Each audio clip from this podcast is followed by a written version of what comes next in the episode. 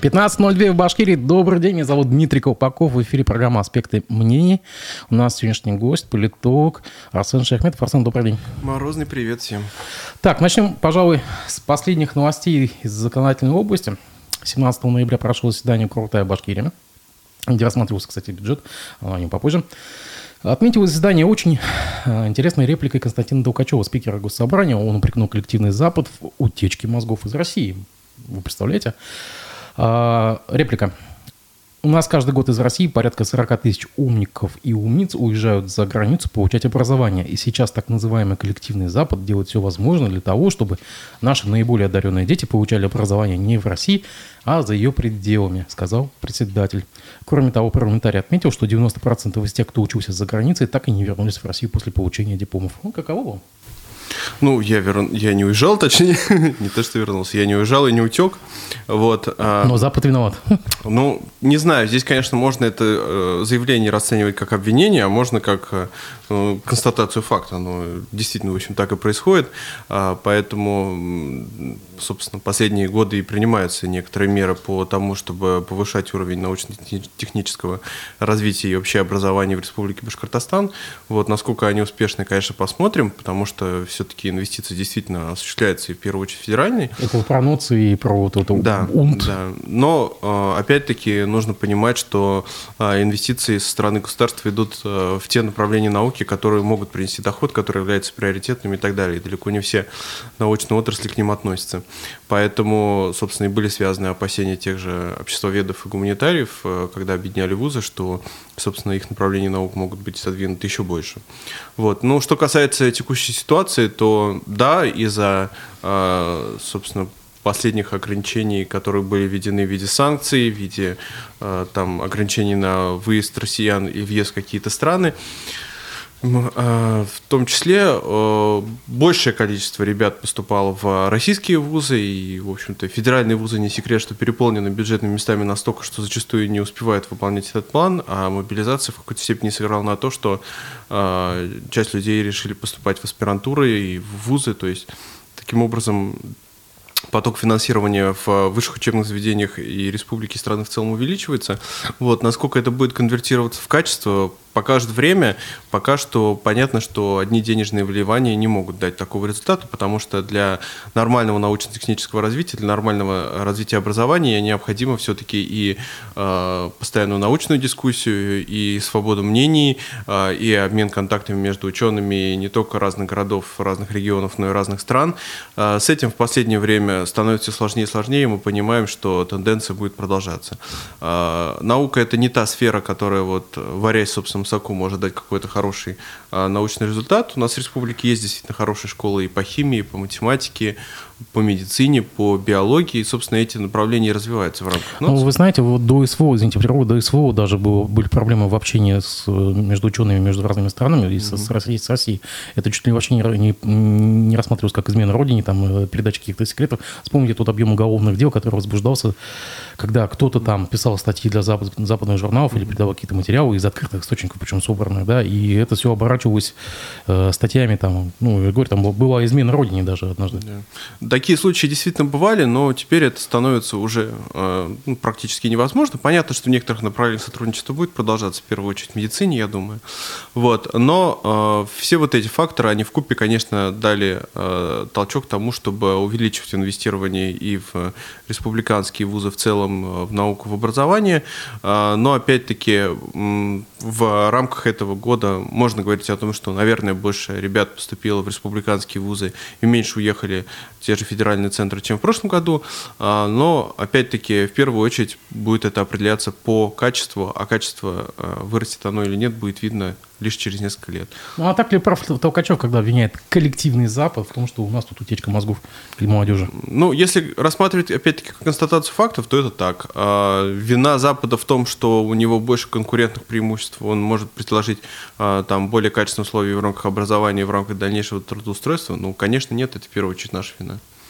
А какие варианты? Ну, не знаю, у школьников загранпаспорта изымать там еще, не знаю, что, чтобы не уезжали. Да никаких, надо выигрывать конкурент, э, конкурентные преимущества приобретать, выигрывать конкуренцию непосредственно для того, чтобы не было желания уезжать. Это такой огромный комплекс факторов. Это не только само качество образования, но и качество жизни.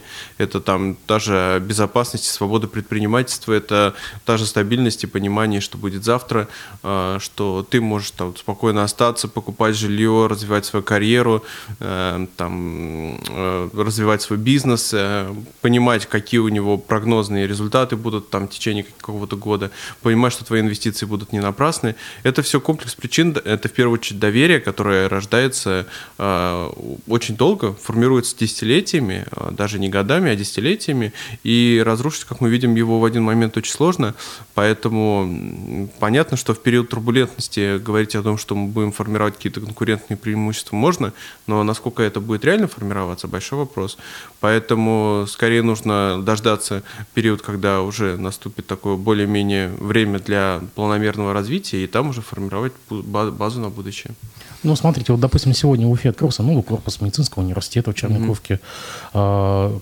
клиника а, при БГМУ какая-то новая открылась, там, допустим. Да, что-то развивается, делается. Смотрите, объем вложений это велик, а люди все равно валят.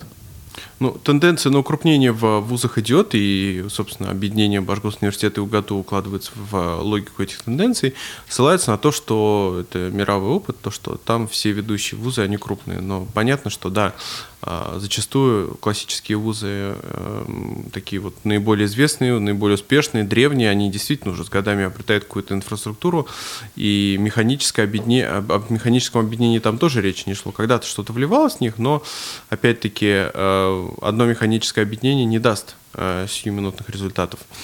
А, если мы говорим про успешность образования, то успешность она складывается не из-за объемов, а из-за качества. А качество оно может быть и в небольших узкоспециализированных образовательных учреждениях.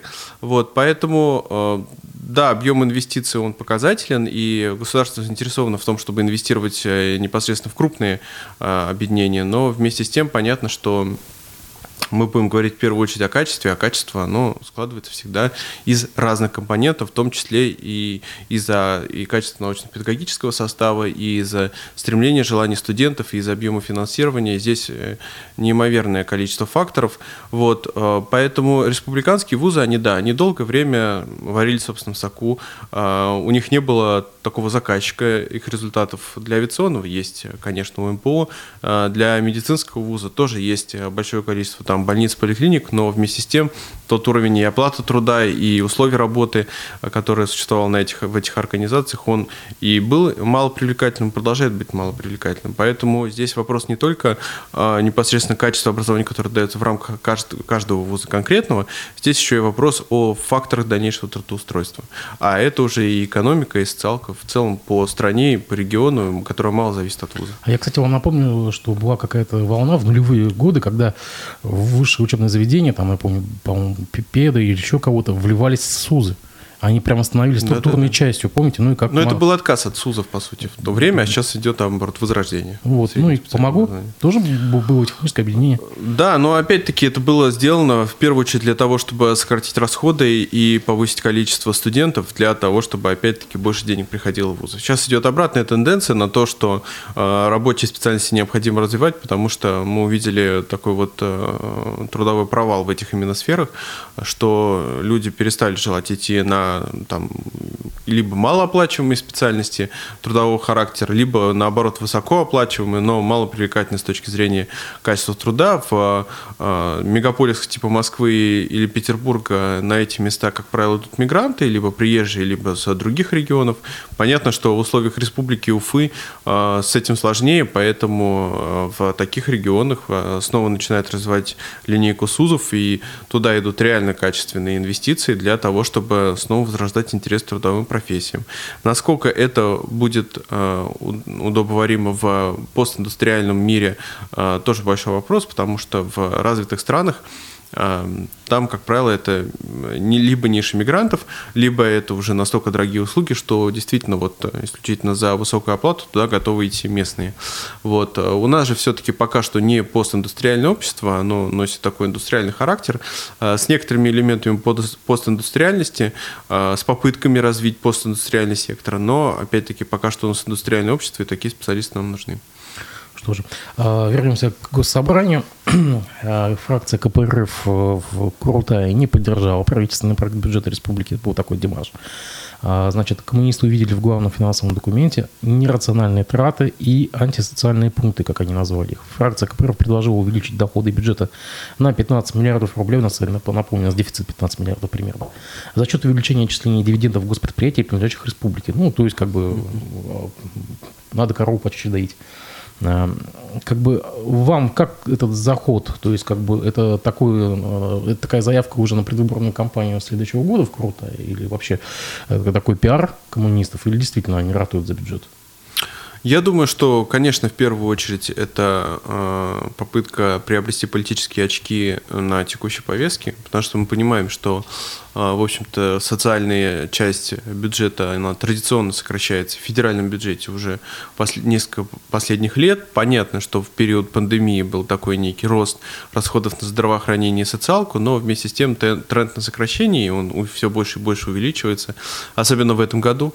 Поэтому, конечно, приобрести а, политические очки на критике этих аспектов а, в общем-то, для оппозиционных партий или партий, которые считают себя оппозиционными, святое дело. Тем более для коммунистической партии.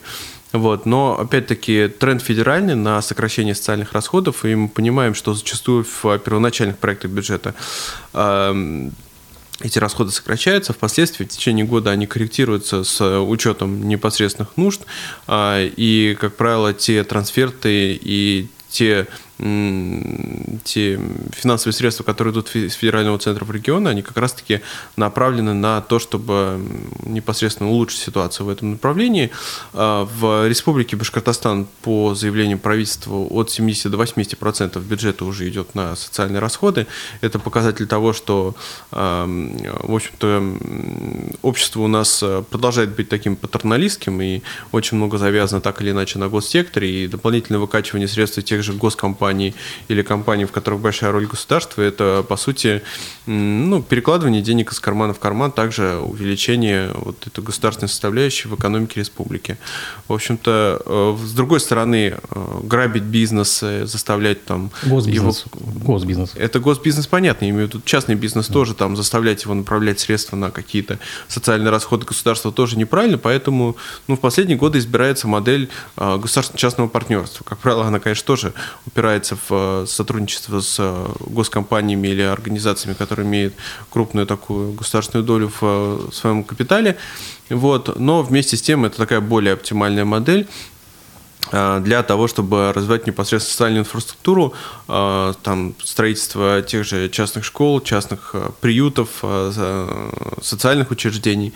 Это та практика, которая мало развита в регионе и в России в целом. Вот. И, в принципе, в дальнейшем в этом можно видеть перспективу, но, опять-таки, насколько люди будут готовы платить за те социальные услуги, которые в их голове уже сформировались как бесплатные, как предоставляемые государством, и отдавать за них какие-либо деньги, деньги, даже более, может быть, за более э, такой высокий уровень качества оказания услуг, я думаю, будет готово мало людей, тем более э, в условиях э, постоянных кризисов, не очень хорошего социального экономического положения в последние годы, мне кажется, что так или иначе государство тоже вынуждено будет участвовать даже в таких частных проектах. Ну, вот этот демарш коммунистов все-таки вы оцените как все-таки начало предвыборной кампании или еще нет? Или Я это... думаю, что да, это как элемент предвыборной кампании. Какой смысл в этом демарше, если от них ничего не зависит? Все равно у нас большинство Единой России, и этот проект примут в любом случае. Ну, в этом-то и смысл непосредственно пиар-компании. То есть Баба Яга потому против? Что, да, как минимум показать э, свое сопротивление этому, э, возможно, в какой-то степени повлиять на какие-то результаты, потому что, ну, действительно, конструктивным предложениям могут прислушаться, поэтому в, непосредственно как часть политической борьбы, а политические партии – это те организации, которые непосредственно постоянно должны бороться э, за политические очки, вот это непосредственно можно рассматривать. Но видеть в этом чистую политику я бы тоже не стал, потому что э, ну, для нас уже в последние годы тоже становятся какие-то такие оппозиционные или какие-то иные взгляды в э, парламентах в целом и регионов и федерального центра э, как некое там событие. Ну, это нормальное рядовое явление, обсуждение бюджета в том и заключается, в том, чтобы критиковать какие-то его положения, какие-то добавлять, носить, улучшать. Собственно, это нормальный процесс. Пойдем дальше по повестке. Зулиха, Зулихе закрыли глаза. Вы уже знаете этот скандал с снятием спектакля в Башкирском, Башкирском драмтеатре. Министр культуры Мина Шафикова получил вчера медаль после поддержки запрета спектакля из рук главы республики. А, и вот даже Юнир Кутугужин, это глава фракции КПРФ в Курутая сказал следующее. Мы должны продолжать развенчать фейки о советском образе жизни. И он, естественно, поддержал снятие спектакля. Да? Мы должны продолжать развивать фейки, э, развенчивать фейки о советском образе жизни, о советских людях. Как-то как, о каком-то тупом и жестком совке, а не о народе Созидателя. Где он этих слов? Нам вопрос интересно, ужасно. Поэтому мы приветствуем решение коллектива Баш Драмтеатра снять репертуара откровенно антисоветский спектакль Яхина и Зулиха открывает глаза. А, справедливости ради, надо сказать, что каждую книгу Зулихи и Яхина, и там и Шивона Саракан, «Дети мои», и Зулиху считают, анти, традиционно считают антисоветской. А, это какая-то компанейщина, вот мы сейчас наблюдаем, которая разворачивается, или это такой уже пиар просто на костях спектакля? Ну, я вообще на самом деле удивлен, почему э, эта история началась только сейчас, потому что Яхина с критикой СВО выступила в первый же день, 24 февраля. Может, поэтому, только заметили. Э, удивительно, что данный процесс происходит сейчас. Я всецело выступаю за свободу творчества и за отсутствие э, цензурирования э, в принципе и творчества, и э, тем более еще совсем недавно Яхина сама получала там премию, по-моему, «Золотое перо». Или да, «Золотую такой, маску» да, театр «Золотую получил. маску», да. Вот, э, получали. Поэтому э, в этом плане, конечно, э, снятие спектакля, ну, в принципе, является и репутационным ущербом. Вот, но, увы, вписывается в логику текущих событий. Вот, э, непосредственно там награждение министра культуры связывать э, со снятием данного спектакля я бы тоже не, не стал, потому что это события, которые часто просто накладываются друг на друга, являются случайными совпадениями. Вот, э, повторюсь, удивлен, что это так произошло только сейчас. Вот, и, конечно, и для региона, в принципе, это Э, на мой взгляд, репутационный ущерб, э, который впоследствии может аукнуться. Вот. Ну и в целом нехороший тренд, который начался уже тоже много лет назад и продолжается по сей день. И что мы впоследствии будем смотреть в театрах, так можно докапываться тоже уже. И, и в любом проявлении искусства, там и в музыке, и в театральном искусстве, и в кино, к любым мелочам видеть в них а, какую-то там антисоветскую, антироссийскую пропаганду. Мы это проходили уже в истории нашей страны не раз. Это приводило а, порой, увы, конечно, и к, а, к, к какому-то расцвету даже русской культуры. Мы помним, что особый расцвет российской литературы приобретал именно в годы правления Николая I, когда была наиболее жесткая цензура в истории Российской империи, когда необходимо было придумывать какой-то изопов язык для описание событий, которые происходили в то время в стране, но э, именно в то время у, по такому саркастическому совпадению приходится и какой-то расцвет русской культуры. Тогда, в общем-то, и Пушкин творил, э, и там Гоголь, и впоследствии тоже и многие другие российские писатели, Достоевский в том числе. Вот, поэтому здесь, конечно, двоякий процесс, но хотелось бы, чтобы культура все-таки развивалась э, в условиях свободы, а не в условиях цензуры. А награду Шафиковой все-таки, как считаете, дали э, из-за того, что ей пришлось оправдываться? Или нет, нет, я не считаю, связано? что это просто совпадение, потому что э, награды не даются за один день. Это процесс, э, который занимает несколько месяцев. Это э, представление к награде, это рассмотрение кандидатуры, это утверждение, это там подписание документов, это пока награда еще тоже дойдет до республики. И, э, конечно, за день это не могло произойти. Это все-таки давняя история уже. А как вы считаете, почему заявление театра э, на сайте никем не подписано? Оно такое почти анонимное. Ну, э, как правило, такие заявления, они выступают либо от организации, либо от э, физических лиц. И когда выступают от организации, там подписание этого, в общем-то, не обязательно. Как бы считается, что это так или иначе консолидированное мнение всей организации. Вот, поэтому какого-то списка подписантов я бы здесь не ждал. Вот, но понятно, я уверен, что не все в театре, далеко не все разделяют это мнение. И а, помимо непосредственно каких-то репутационных убытков, это, собственно, и финансовые убытки убытки, потому что э, большое количество времени, сил, инвестиций было затрачено на то, чтобы подготовить этот спектакль, декорации. Да, постановка кассовая считается. Да. А вы ходили, кстати? Э, я ходил на этот спектакль, но в концертный зал «Башкортостан», и, по-моему, это был какой-то приезжий театр. Это был не республиканский театр, насколько я помню. Вот, но точно не скажу уже, это было давно. Я небольшой эстет в театральном искусстве, поэтому здесь я можно сказать, зритель-любитель, который ходит пару раз в год. Вот, но э, для театра это, конечно, в первую очередь это экономический ущерб. Вот, и среди людей, которые бы открыто выступили из театра против этого решения, э, я бы тоже никого не стал ожидать, потому что понятно, что э, ну, люди там, по сути, подневольные, э, потому что такой открытый протест будет, наверное, означать и их вынужденный уход из театра, терять работу. Сейчас, особенно театральный мир не такой большой, в, в нынешних условиях это, конечно, ну, по сути, запрет профессии. На ваш взгляд, кто следующий? То есть из интеллигенции, из творчества? Кого еще будут? Да здесь кого-то конкретного сложно выделить, потому что, в общем-то, все мы живем под одним небом, и э, все находятся ну, в, в таком одинаковом достаточно режиме ожидания. Друзья, я вам напомню, что вы можете нас смотреть трансляции YouTube, Одноклассников ВКонтакте, а также вы можете нам финансово помочь. Э, в, транс... в описании к этой трансляции есть ссылка на сервис Boosty. Пожалуйста, будем э, рады. Мы также вас призываем комментировать и лайкать эту трансляцию. Э, комментарии я собираю и буду самые интересные вопросы адресовать нашему гостю. А, новость вчерашнего дня. Это газета «Ведомости» сообщает, что депутаты Госдумы намерены пересмотреть оплату труда некоторых высокопоставленных парламентариев. Спикер Нижней Палаты парламента Вячеслав Володин предложил увеличить зарплату вице-спикерам Нижней Палаты и председателям комитетов. На повышение зарплаты пойдет примерно около 600, 600 миллионов рублей. А Володин, под стата по ведомостям, хочет, чтобы на охотном ряду было больше мотивации работать. А сейчас у них нет мотивации. Или это как бы умасливание такое? Интересно заявление, но понятно, что в первую очередь это э, плата за лояльность.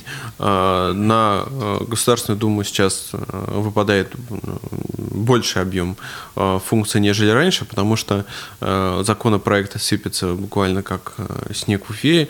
А, постоянно появляются какие-либо инициативы, проекты, быстро проходят первые, вторые, третьи чтения, подписываются, поэтому, конечно, нагрузка в этом плане увеличивается на депутатов Госдумы, но а, я думаю, что у них и доселе было а, большое количество инструментов мотивации для принятия решений, и данное заявление, конечно, можно рассматривать как такую дополнительную плату за лояльность. Но здесь же умасливают не рядовых депутатов, а именно представителей комитетов, вице-спикеров. То ну, есть таких... Да, управленческий аппарат Государственной Думы. А, понятно, что на умасливание, как вы говорите, депутатов всех 450 или сейчас нет, я думаю, там осталось такое же количество, это в Совете Федерации должно увеличиться. Вот, а, потребуется куда большее количество средств, хотя 600 миллионов тоже очень большие деньги, вот, но, но здесь выбрано вот решение по лоялизации непосредственно управленческого А аппарата. это боком не ударит по, по Думе, тем более сейчас народ и так нищает, и как бы а тут еще и депутаты, которые получают министерские, почти министерские зарплаты. Я думаю, что никак не ударит, потому что, в общем-то, доверие Государственной Думы в глазах общества в последние десятилетия уже находится на минимальном уровне, там не более 3% населения а, отзывается о работе Государственной Думы позитивно, поэтому в этом плане, конечно, конечно, ожидать еще большего репутационного ущерба для Нижней Палаты парламента сложно. Почти неделю исчезали Хабир с публичного поля. Ну, последний раз, э, ну, естественно, перед э, вчерашней оперативкой он появлялся на публике 12 ноября. Неделю его не было. Как считаете, это действительно была госпитализация или где-то что-то мы где-то что-то о чем-то мы не знаем? Я думаю, что не надо искать темных кошек в этой истории, потому что э, Ради Хабиров, по-моему, за все четыре года, которые он руководит регионом, так, ну, уезжал в отпуск разве что там на неделю, на две, да, но а, постоянно находился в а, повестке, а, буквально ежедневном формате и в средствах массовой информации выступал, и а, в социальных сетях, собственно, активную работу вел и в, в плане управления регионом, поэтому, а, ну, здоровье человека тоже не безгранично, недавно он повредил ногу, сейчас вот, возможно, у него тоже случились какие-то проблемы с здоровьем, поэтому в этом плане отлежаться хотя бы неделю мне кажется, здравой мысли, потому что ну, не бесконечен человеческий ресурс, и бывают такие периоды, когда нужно просто изолироваться от всего мира на несколько дней для того, чтобы снова прийти в норму. Поэтому ну, все мы люди. Да, действительно, все мы люди. Новость с прошлой недели. Особая экономическая зона Алабуга, это в Татарстане, угу. разместила на одном из зданий Таймс-сквер в Нью-Йорке рекламный баннер. Ну, то есть это был такой электронный билборд. Угу с текстом на русском языке «Пора возвращаться домой». Э, как сообщил коммерсант Казань официальный представитель Алабуги Дания, Талиева реклама имеет рекрутинговую цель. Мы приглашаем наших вернуться добавил, что в первую очередь ожидает отклик выходцев из России, специализирующихся в области авиации, микроэлектроники, IT. Россияне лучшие, этот стат, россияне лучшие в мире по авиации, по микроэлектронике и IT, они востребованы нашей страной, и мы сделаем им лучше в мире предложение, отметила госпожа Уталиева. Наши в России, э, ниши в России освободились, мы можем платить профессионал, профессионалам вознаграждение мирового уровня. Вы совсем здесь согласны? То есть действительно ниши освободились и действительно готовы платить э, вознаграждение мирового уровня и вернутся ли по, по этому по, по, по призыву э, люди? Это мы, кстати, возвращаемся к первой нашей теме. Я думаю, что ниши освободились. Э, я думаю, что каким-то, каким-то конкретным специалистам, может, и готовы платить на э, мировом уровне, но понятно, что далеко не всем. Вот. И э, насколько привлекательные условия помимо оплаты труда будет для возвращения в Россию, это тоже большой спорный вопрос.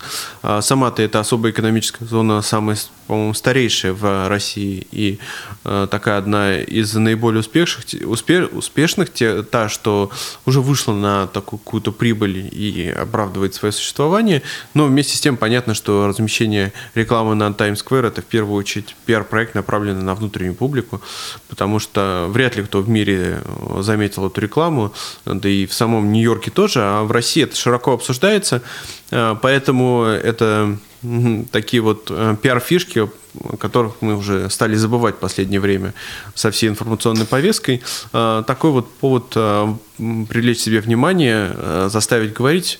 Вспомните, была какая-то газета, которая все время собирала фотографии из мировых звезд, которые как якобы читают эту газету. Да. Э, Копейский рабочий. Да, Копейский рабочий. Ну вот это примерно та же история. Да. Ну вот э, теперь у нас есть реклама зато на Times Square. Потом можно публиковать рекламные баннеры. Мы рекламировались на Times Square. Ну вот, собственно, тоже повод уже автоматически появляется для непосредственно новой рекламы, поэтому Здесь, конечно, сложно найти какие-то э, реально рациональные причины, э, разве что вот непосредственно дополнительная реклама, привлечение в себе внимания со стороны внутренних. Мне интересно потом будет под конец года посмотреть, сколько людей действительно откликнулось э, и вернулось, допустим, хотя бы в ту же Татарию. Новость прошлой недели, ну, не можем мы мимо пройти, депутат Госдумы Сардана Аксентьева, это партия угу. «Новые люди», раскритиковала управление делами главы Башкирии, затраты на фуршеты. Она привела некоторые цены, Э, привела даже некоторое меню и возмутилась. Ну, правда, справедливости ради, под ее критику попали и Алтай, и Хмао, и Иркутская область, Хабаровский край. Так или иначе, наш регион она выделила отдельно. Вот тут она тут и упоминает и гуся, запеченного черносливом, индейка, запеченная с апельсином. Мы знаем, что на самом деле управление делами главы республики э, заказывает достаточно иногда такие широкие банкеты, скажем так. А, как думаете, это тоже как бы какая-то политическая реклама, политический пиар, или действительно там прям возмутились таким тратом? Ну, э, сама она такой человек, конечно, который всегда привлекал э, высокое внимание к социальным расходам. Еще будучи мэром Якутска. Да, еще, собственно, исполняя свои непосредственные обязанности в родном регионе. Вот, поэтому, ну, это тоже ее фишка, ее тема, на которой она, собственно, сидит. Вот, а Поэтому от кого от кого от нее э, данные заявления не стали неожиданными. Вот. Э, ну а что касается непосредственно предмета ее заявления, не секрет, что э, администрация региона тратит большое количество финансов, собственно, и на содержание самой администрации, вот, и на подобные представительские траты, собственно, не раз подвергаясь за этого критике. Понятно, что это используется как инструмент Э, лоялизации там, потенциальных э, партнеров, э, экономических партнеров, в том числе зарубежных партнеров, для того, чтобы, ну, у нас в традиции, конечно, накормить широко от души, показать все наши кулинарные изыски и так далее. Это в традиции российского народа. Насколько Э, обоснованно такие траты сложный э, вопрос, конечно. Как правило, государство само не поощряет а, большое количество расходования средств на непосредственное питание, а, которое выделяется в рамках э, различных государственных проектов и мероприятий, которые проводит государство. Вот. Но вместе с тем на федеральном уровне тоже проводятся не менее пышные банкеты, но мало внимания этому уделяется как-то. Ну, видимо, здесь э, из-за того, что как бы э, бюджет дефицитный у нас, и при этом не прекращаются траты. Но мы вспомним, кстати, историю, что Ради Хабиров приписал сократить, во-первых, расходы на новогодние э, городки, да, на новогодние там декорации, но так или иначе мы видим, что мэры городов все-таки заказывают как мы это можем объяснить? Да, у нас, кстати, вот Патрицын, э, по-моему, на, на той неделе э, вот эту разницу как-то указал на нее, то, что, с одной стороны, МинЖКХ проводит конкурс на лучший там, новогодний городок, там, да, в котором надо будет участвовать, а с другой стороны, надо сократить расходы на новогодние декорации городки. Вот как так? А, потому что есть э, непосредственно план мероприятий, который составляется еще в начале года, он является ежегодным. Есть план закупок, который тоже формируется вперед на год, и а, поэтому, естественно, а, где-то по инерции, где-то там э, по необходимости, где-то может, э, потому что это надо сделать, продолжаются, собственно, и частичные закупки какие-то и приобретения, потому что есть и контрактные обязательства. Иногда контракты разбиты на несколько лет, а не на один год. Вот, и нарушение этих контрактов, конечно, чревато э, различными санкциями, еще, более, еще большими, нежели, собственно, э, исполнение этих контрактов. Вот, поэтому э, понятно, что э, в этом году праздничные мероприятия будут проводиться в усеченном формате. Э, на мой взгляд, тоже действительно э, тот объем различного рода украшений, который закупался в прежние годы, собственно, возможно провести э, это празднование Нового года с э, уже приобретенными э, атрибутами. Вот, и нет какой-то необходимости э, пускать дополнительные средства на приобретение здесь и сейчас, э, поэтому с этим решением я, в общем-то, частично согласен, э, но вместе с тем э, полностью лишать э, праздника в и так, собственно, депрессивное время, э, конечно, тоже не было правильным решением, поэтому мы видим, что для детей, собственно, мероприятие продолжится. Я думаю, что э, так или иначе, в общем-то, и по стране тоже э, привычные нам мероприятия пройдут, но, опять-таки, понятно, что это будет сопровождаться э, непосредственно повесткой СВО, то есть так или иначе будет отдаваться э, там дань памяти погибшим, и, э, собственно, будут упоминаться и люди, которые сейчас находятся на передовой, на фронтах. Вот, поэтому э, сложный момент, конечно. Но отменять празднование Нового года в таких условиях, конечно, было бы неправильно. А как вы считаете, имеет ли основание, реальное основание, даже не слухи, а как бы уже с каждого утюга сквозит информация, то, что после Нового года возобновится мобилизация?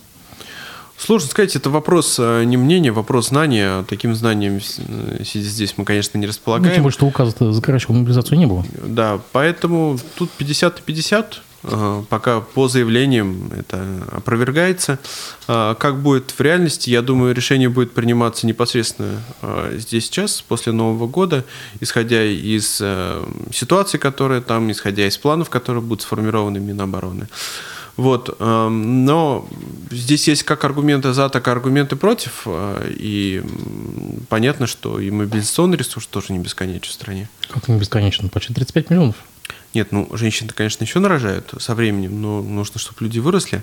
Вот. А, и э, понимаем, что ресурсы государства уже непосредственно в эту кампанию по многим регионам э, продемонстрировали, что э, часть субъектов э, не могут и людей набрать, и обеспечить собственную экипировку этих людей. Вот. Поэтому, конечно, чем дальше, тем будет сложнее для многих регионов, особенно для бедных. А вот скажите, вот среди вашего окружения, допустим, э, людей вашего возраста, вашей профессии, там, а многие готовы пойти добровольно? Все по-разному, но э, ну, то есть, я думаю, повестку, что те, вот прям... да, я думаю, что те, кто добровольно хотят пойти, они уже либо пошли, либо идут, э, либо даже еще не получая повестку, откликаются на этот зов. Э, некоторые там получая повестки, даже, может быть, не в установленном формате, тоже, а, собственно, сразу же идут а, на фронт. Вот. Но инстинкт самосохранения у людей, конечно, как правило, превыше всего, и не задумываются перед тем, как принимать такие решения. Между тем приходят новости из госсобрания, идут комитеты. Э, в Башкирии задержку сдачи объектов культуры объяснили санкциями. Это нас отсылает, ну, по-моему, к Кавузской новости, когда вице-премьер тогда Азат Батранов, посетив школу в Норсе, которые уже почти на полтора года не могут задержка со, со сдачей, он э, во всем обвинил Госдеп, США, там, санкции и так далее. Оказывается, история получает продолжение. Но на этот раз э, вопросы реконструкции театра кукол и Уфимского госцирка Э, зачитаю. Низкое кассовое исполнение по ряду объектов, которые возводятся Минстроем Башкирии, связано с санкциями. Это сообщил замглавы Минкультуры Гульдар Хамитова на заседании рабочей группы по контролю за исполнением нацпроект культуры Госсобрания. Э, Гульдар Хамитова объяснила, что в проектной документации по ряду объектов первоначально было заложено световое и звуковое оборудование производителей США и Европы. После введения антироссийских санкций проекта пришлось нести изменения – кроме того, поддержали строительные материалы. А когда вот все это начиналось, они не просчитывали, что так будет? По-моему, о санкциях заговорили чуть ли уже не 26-27 февраля. Уже можно было понять. Никто не просчитывает это заранее, как показал опыт и практика в нашей стране. Вот. Более того, на первых порах это все отрицается и говорится, что мы выйдем из этой ситуации еще более сильными, еще лучше. И но, Китай поможет, да. Да, но, как правило, э, ну, картина объективная складывается такая, как сейчас. Понятно, что сейчас можно в любой ситуации апеллировать к санкциям, но в реальности э, действительно э, большое количество стройматериалов и каких-то компонентов и техники состояли из либо зарубежных комплектующих. Я помню, даже когда еще в период э, конфликтов с Турцией, там, когда самолет сбивали, uh-huh. турецкая страна, российский вот э, тоже строил судом, в котором я живу, и уже тогда тоже апеллировали к э, данной проблеме из-за того, что ну, не могут элементарно камень бесера поставить из Турции, потому что были на тот момент введены санкции в отношении этого. Вот, поэтому проблема извечная, и чем дальше, тем больше мы будем видеть э, такой проблемы, поэтому говорить в этих условиях о, о каком-то прорыве не приходится, и уже, собственно, об этом мало говорят. Э, понятно, что задача просто э, выполнить текущие задачи, э, там, условно говоря, успеть построить, успеть выполнить, сделать здесь и сейчас, вот, без какого-то ну, малейшего просчета на перспективу. Потому что просчитать то, что будет даже даже через неделю, через месяц очень и очень сложно. А, поэтому в первую очередь необходимо закрыть текущие проекты, и мы видим уже и со стороны властей в том числе, что а, нет каких-то там амбициозных планов, заявлений, что формируется непосредственно такая кратковременная повестка, и она исполняется. Да это Бог, конечно, что все исполнится. Давайте на этом поставим точку. Я надеюсь, что мы с вами увидимся ближе к Новому году, уже подведем итоги. Дорогие друзья, спасибо вам большое. Смотрите, пожалуйста, э, наш канал, следите за новостями на сайте Аспекты Медиа, телеграм-канал и наши соцсети. Мы с вами увидимся завтра. Всего доброго, до свидания.